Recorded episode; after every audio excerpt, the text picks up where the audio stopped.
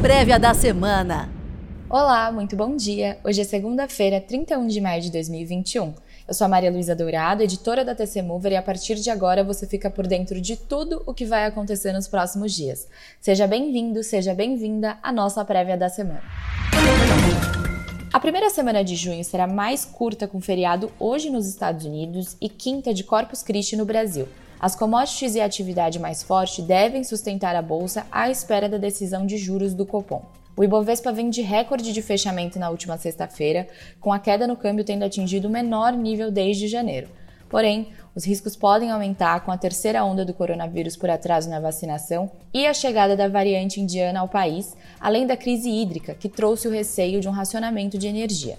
Em âmbito político, o andamento das reformas e da privatização da Eletrobras no Congresso passará por um teste importante. A partir de agora, a campanha para 2022 vai ocupar cada vez mais espaço na agenda política do país e pode limitar medidas de controle fiscal e ainda levar a mais gastos com medidas sociais. Pelo mundo, além da reunião da OPEP+, na terça-feira, é semana de divulgação dos dados econômicos do livro Bege nos Estados Unidos, além dos índices dos gerentes de compras, os PMIs da indústria e dos serviços, e dados do emprego americano no relatório Payroll de maio.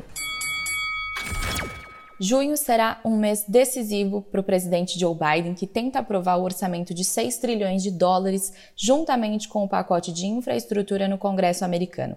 Ainda nos Estados Unidos, tem pesquisa ADP excepcionalmente na quinta, dia que também saem os números do seguro-desemprego e o relatório payroll na sexta-feira. São projetadas fortes contratações no relatório, com consenso preliminar marcando cerca de 650 mil vagas líquidas criadas em maio, ante o resultado decepcionante em abril de 266 mil vagas. Também é esperada queda na taxa de desemprego de 6,1% para 5,9%. Além disso, Jerome Powell, presidente da autoridade monetária americana, o Federal Reserve, fala em eventos sobre mudanças climáticas. A semana também é marcada pelos dados de PMIs, os índices de gerentes de compras, que traduzem a confiança dos setores de tomada de decisão da indústria e dos serviços nos principais mercados do mundo. Hoje saem os PMIs da indústria Caixin, da China e do Japão. Amanhã acontece a divulgação dos índices industriais na zona do euro.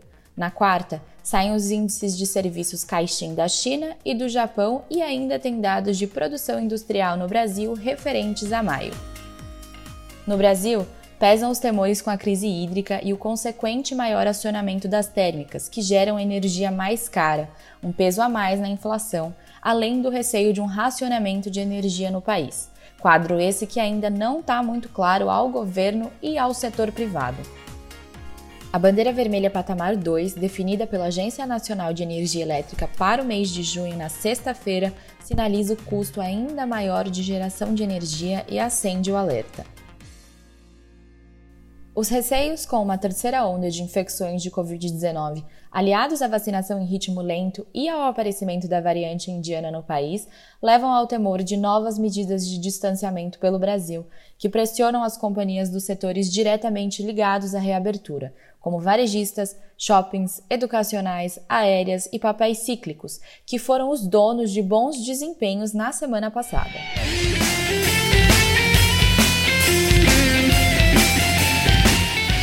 Olá, bom dia. Sou Leopoldo Vieira, analista da TC Mover e trago os destaques da política, direto de Brasília. Nesta semana deve ser dado um ponto final aos impasses do orçamento de 2021, enquanto a pauta econômica se prepara para retomar impulso na reta final do semestre. Amanhã, durante o dia, o Congresso vota três projetos para recompor a peça orçamentária desse ano por meio de créditos suplementar e especial que serão compensados por vetos e remanejamentos. Na semana, também pode ser designado relator da medida provisória da Eletrobras no Senado, para o que ganhou tração o ex-presidente da Casa, Davi Alcolumbre.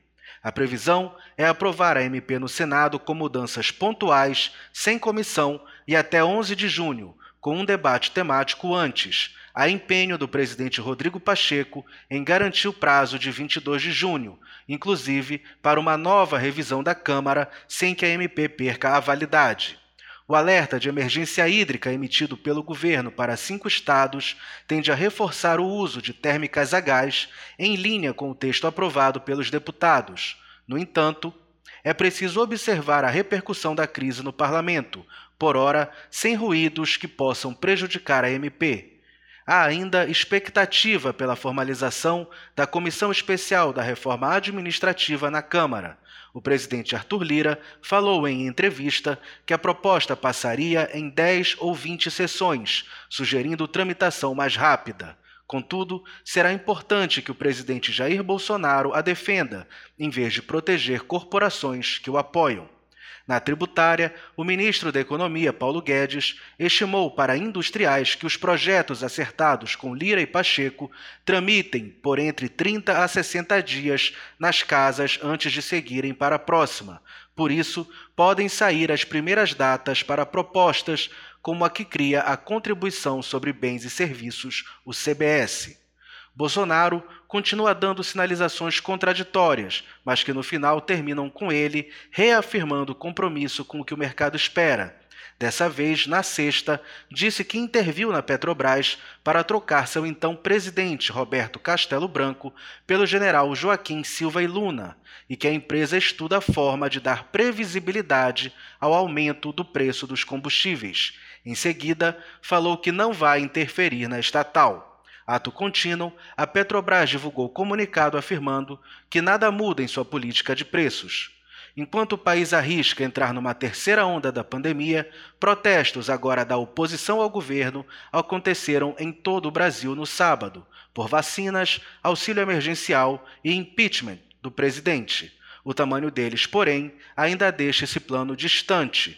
Segundo a Folha de São Paulo, Bolsonaro disse ao comandante do Exército, general Paulo Sérgio de Oliveira, que não quer que o ex-ministro da Saúde, Eduardo Pazuello, seja punido por participar, sem máscara, de um ato a favor do presidente no Rio de Janeiro no domingo passado.